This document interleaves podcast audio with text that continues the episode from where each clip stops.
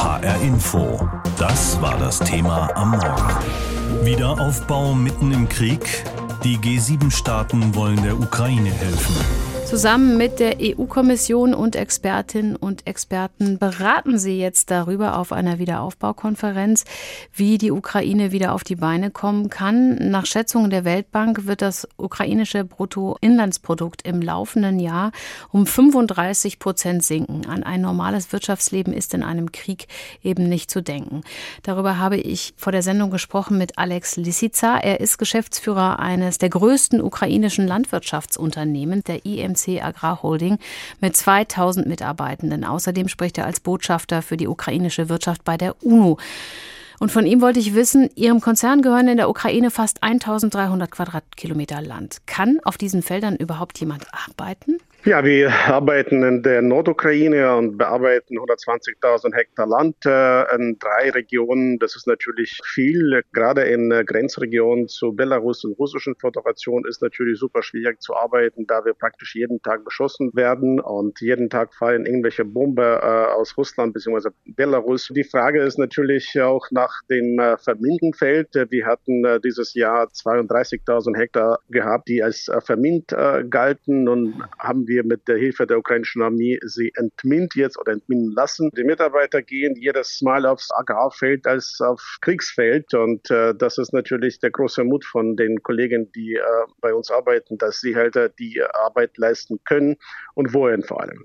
Sie haben uns das vorab auch schon gesagt, ne? Sie fühlen sich seit Kriegsbeginn nicht mehr nur als Geschäftsführer Ihres Unternehmens, sondern auch als Therapeut Ihrer Mitarbeitenden. Zielt das auch auf diese Lebensgefahr ab, in der die Menschen sind, wenn sie einfach nur zur Arbeit gehen? Ja, natürlich. Das ist auch meine tägliche Aufgabe. Mittlerweile muss man die Mitarbeiter und Kolleginnen und Kollegen erstmal motivieren. Zu einen äh, werden die Felder jeden Tag beschossen und unsere Felder sind leider auch an der Grenze zu Russland.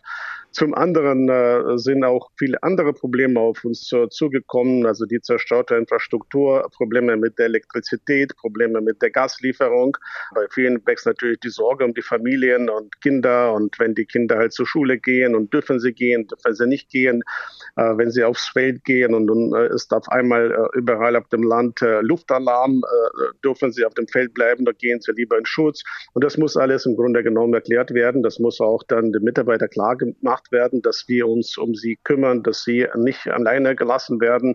Zunehmende Sorge sind bei uns auch die Familien, die jetzt getrennt sind. Das heißt, die Frau mit den Kindern in Westen und der, der Ehemann in der Ukraine. Mhm. Nach sieben, acht Monaten sehen wir auch die zunehmende äh, Gefahr halt der äh, ja, Unverständnisse, wahrscheinlich Konflikte zwischen den Ehepartnern. Und äh, da muss ich ja auch mal äh, ab und zu eingreifen, die Mitarbeiter motivieren, versuchen halt professionelle äh, psychotherapeutische Hilfe äh, zu engagieren, damit die Mitarbeiter tatsächlich Zugang haben zu den professionellen Menschen, die zuhören und die ja, die die Probleme halt mit jemandem besprechen können auf professionelle Art und Weise.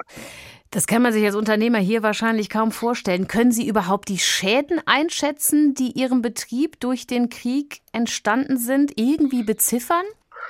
Das ist super schwierig. Äh, wenn ich mal sage, halt, äh, der Jahresumsatz bei uns war letztes Jahr knapp 200 Millionen Euro. Dieses Jahr werden wir wahrscheinlich mit Mühe 100, 110. Äh, das ist wahrscheinlich nur die Hälfte der Probleme.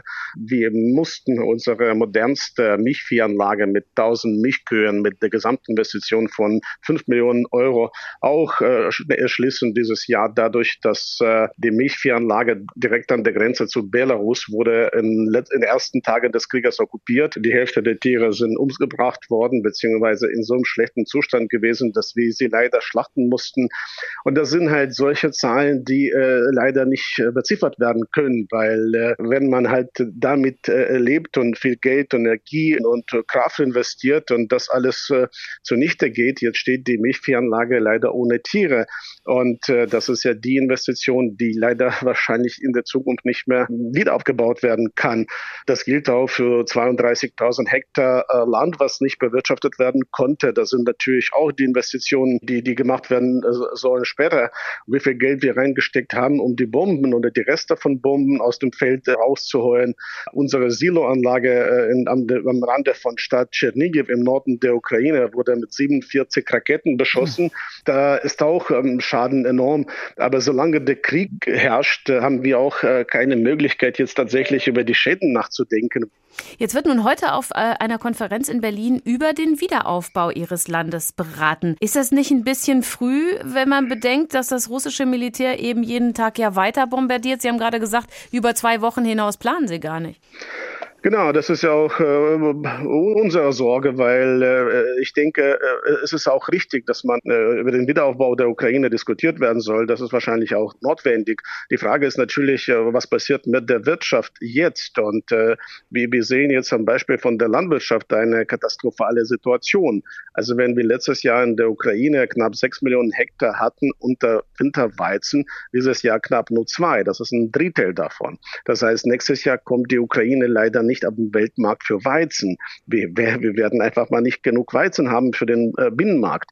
Und, und das, ist, das sind die Folgen halt. Und die Frage ist natürlich, wenn Sie jetzt meine Kollegen von der Agrarwirtschaft beziehungsweise von anderen Sektoren fragen, da fehlt die Liquidität jetzt. Das heißt, wenn wir noch äh, den Winter überstehen, das wäre ja schon ein Wunder, sage ich mal so. Ja, da fragt man sich, immer vielleicht besser jetzt mal diskutieren, wie kann der Wirtschaft jetzt geholfen werden in der Form von irgendwelchen Krediten, Darlehen etc. etc weil äh, die Gespräche über Wiederaufbau werden wahrscheinlich dann schon ohne uns, ohne, ohne ukrainische Wirtschaft stattfinden äh, müssen. Wir werden den Winter nicht überstehen. Das sieht momentan so aus. Es sieht wirklich sehr, äh, sehr ernst aus. Während Tag für Tag noch Raketen einschlagen und von der Gefahr durch schmutzige Bomben die Rede ist, beraten in Berlin heute die G7-Staaten mit der Ukraine und einigen Expertinnen und Experten über den Wiederaufbau. Ist das zu früh?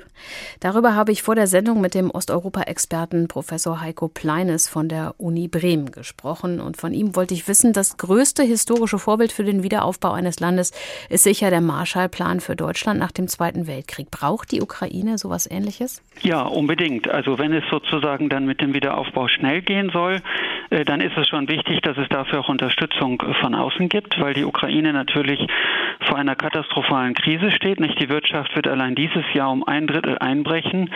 Ähm, und dann sozusagen allein da wieder rauskommen, ist schwierig. Ähm, es ist aber auch wichtig, sich zu bewu bewusst zu machen, was der Marshallplan war und was er nicht war. Er war nämlich nicht ein riesiger Geldsegen, also mhm. die, die Summen waren relativ klein damals und es war eigentlich mehr sozusagen das symbolische Zeichen von Solidarität, was dann auch gerade im Fall der Ukraine das wichtige Signal wäre für private Investoren. Es lohnt sich in der Ukraine beim Wiederaufbau mit dabei zu sein, weil es dann eben auch von den westlichen Staaten, im Fall der Ukraine vor allen Dingen dann eben die EU, Unterstützung gibt, was Rechtssicherheit, äh, was Exporte, was Korruptionsbekämpfung betrifft. Und das ist viel wichtiger als einfach nur das Geld. Der Marshallplan wurde ja nun jetzt aber 1947 aufgesetzt, also zwei Jahre nach dem Ende des Zweiten Weltkriegs. Und die Ukraine ist noch mittendrin in diesem Krieg. Ist es nicht ein bisschen zu früh, um schon so konkret über Wiederaufbau zu reden? Also ich glaube, dafür ist es nie zu früh, weil das einfach sehr lange Vorbereitung bedarf. Nicht? Also das muss mit vielen Akteuren abgestimmt sein und es sollte dann auch zum Beispiel die gesetzlichen Grundlagen stimmen. Und die kann man jetzt natürlich schon mal schaffen. Also wenn sozusagen jeder schon in den Startlöchern steht, ist das bestimmt hilfreich. Und jetzt in Berlin geht es ja auch genau darum. Es geht nicht um Finanzzusagen, es geht nicht um konkrete Abkommen. Es geht darum, dass sich Experten und die beteiligten Leute in der Ukraine, im Westen zusammensetzen, um zu überlegen, was wollen wir dann machen und was können wir jetzt schon vorbereiten. Die Weltbank geht davon aus, dass der Anteil der ukrainischen Bevölkerung unterhalb der Armutsgrenze dieses Jahr von 2 Prozent auf mindestens 21 Prozent ansteigen wird. Also jeder bzw. jede Fünfte, die können doch gar nicht auf den Wiederaufbau warten. Die brauchen doch äh, kurzfristig Hilfe. Ja, das ist sozusagen der zweite Punkt. Nicht? Also was jetzt in Berlin besprochen wird, das ist der langfristige Wiederaufbau. Da geht es darum, ob die Ukraine auf, auf neue Wirtschaftszweige setzt, wie zum Beispiel grünen Wasserstoff. Was die Ukraine jetzt braucht, ist Soforthilfe. Nicht? Das ist was anderes. Das ist humanitäre Hilfe für die Bevölkerung, das ist medizinische Versorgung, das ist die Sicherstellung, dass es Wasser, Strom und Wärme gibt. In der Ukraine fängt jetzt auch schon der Winter an, nachts friert es. Und dass die Menschen dort eben einfach überleben können und nicht wieder aus dem Land fliehen müssen. Das ist Soforthilfe, das wird auch gebraucht. Das ist jetzt nicht das Thema in Berlin, aber das ist akut natürlich sehr wichtig. Trotz all der Zerstörung und dem Leid, das wir täglich äh, aus der Ukraine mitbekommen, haben Sie in einem anderen Interview mal gesagt, dass der Wiederaufbau auch die Chance für substanzielle Reformen des ukrainischen Staates mit sich bringen könnte. Sie haben eben schon die Korruptionsbekämpfung angesprochen. Geht es auch in die Richtung, die der Kanzler gerade angesprochen hat, im Hinblick auf eine EU-Mitgliedschaft? Ja, genau, das ist genau das, was damit gemeint ist. Also da geht es nicht nur um Korruption.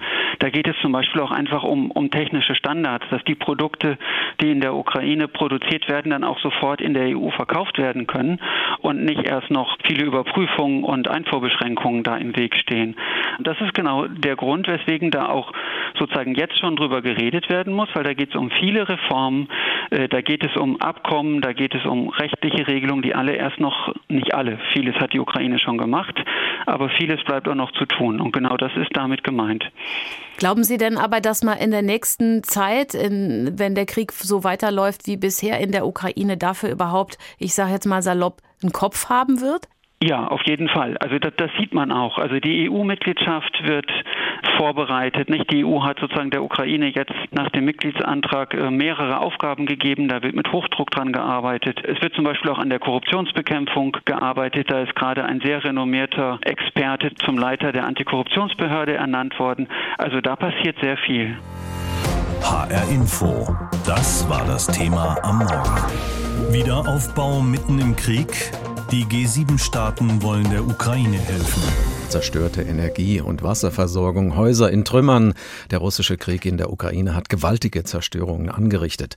Obwohl er noch unvermindert andauert und ein Ende der Kämpfe nicht absehbar ist, wird schon an den Wiederaufbau des Landes gedacht. Bundeskanzler Olaf Scholz spricht von einer Herkulesaufgabe, womit er sicher nicht übertrieben hat.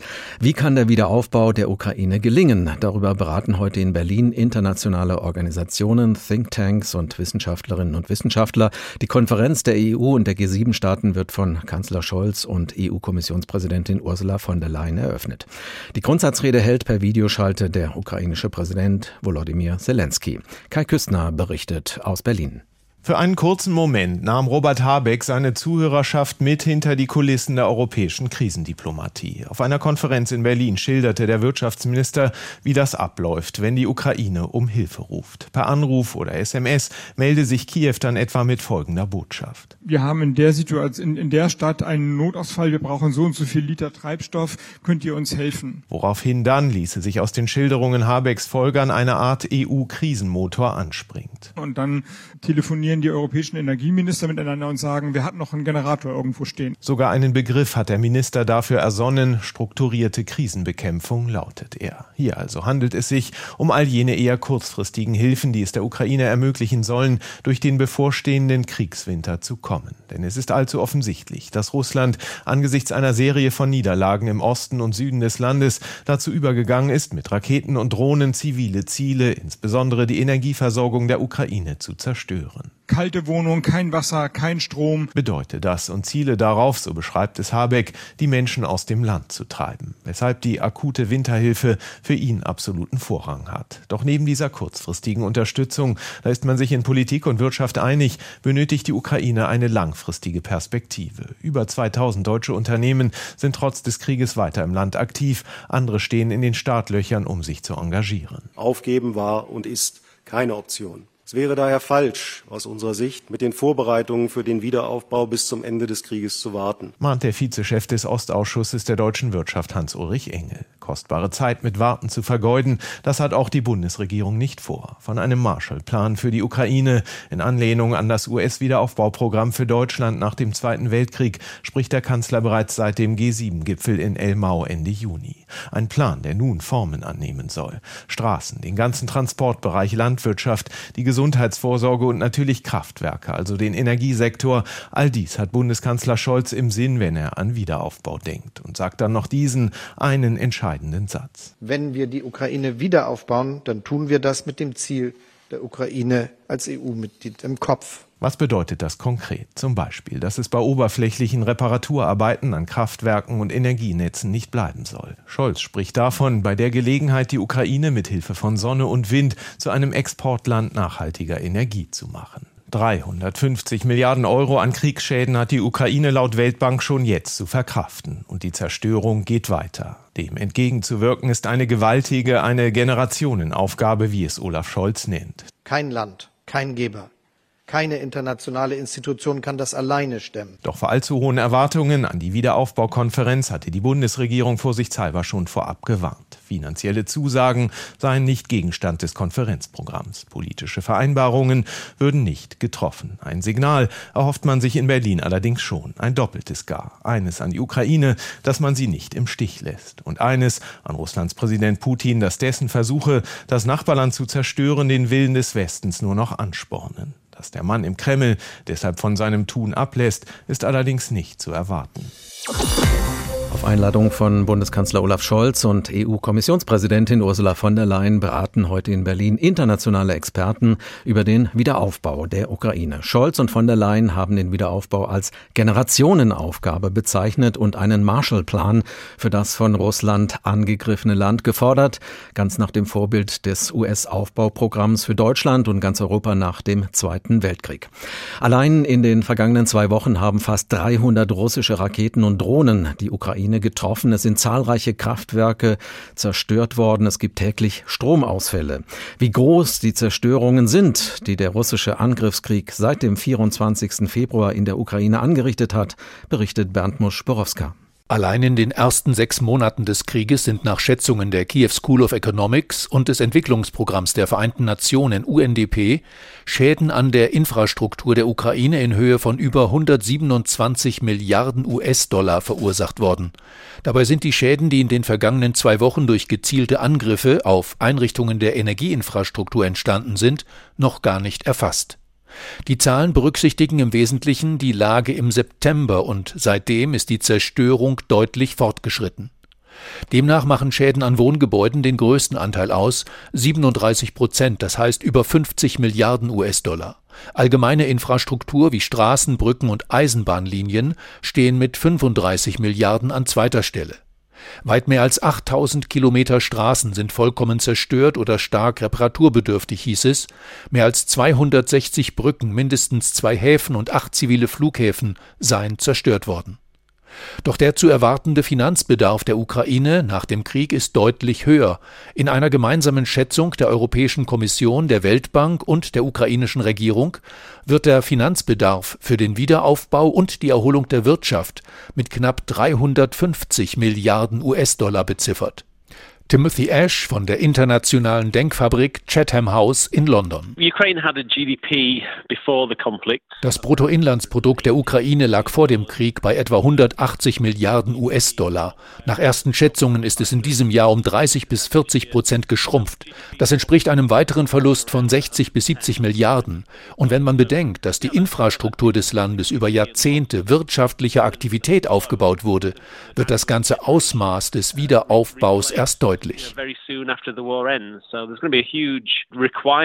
Dabei wurde ein Großteil an Zerstörungen erst in jüngster Zeit begangen, seit Beginn der gezielten Angriffe auf Einrichtungen der Energieinfrastruktur vor rund zwei Wochen. Nach ukrainischen Angaben sind 30 bis 40 Prozent der Kraftwerkskapazitäten zerstört worden. Mindestens vier Kraftwerke wurden durch Raketenbeschuss völlig zerstört oder so stark beschädigt, dass die Energieproduktion in diesen Anlagen auf lange Zeit ausfällt. Die Kosten für den Wiederaufbau der Ukraine sollte Russland tragen, meint der Ökonom Timothy Ash. Das sei gerechtfertigt und fair. We know who's done it. We know who is responsible. Wir wissen, wer das angerichtet hat, wer die Verantwortung für die Zerstörung trägt. Putin und Russland zerstören die Ukraine jeden Tag. Und auf der anderen Seite wurden russische Vermögen in Höhe von 400 Milliarden US-Dollar eingefroren. Und es ist völlig selbstverständlich, dass dieses Geld genutzt werden sollte. Russland denkt, es kann die Ukraine angreifen und die Infrastruktur zerstören, und die Steuerzahler im Westen bezahlen für den Wiederaufbau.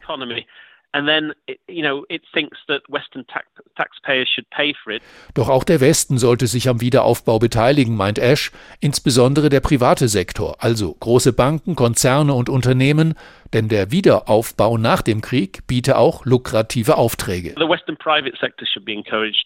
Es wird gewaltige Investitionsmöglichkeiten für internationale Unternehmen geben. Straßen müssen gebaut werden, Schulen, Krankenhäuser, Eisenbahnlinien und so weiter.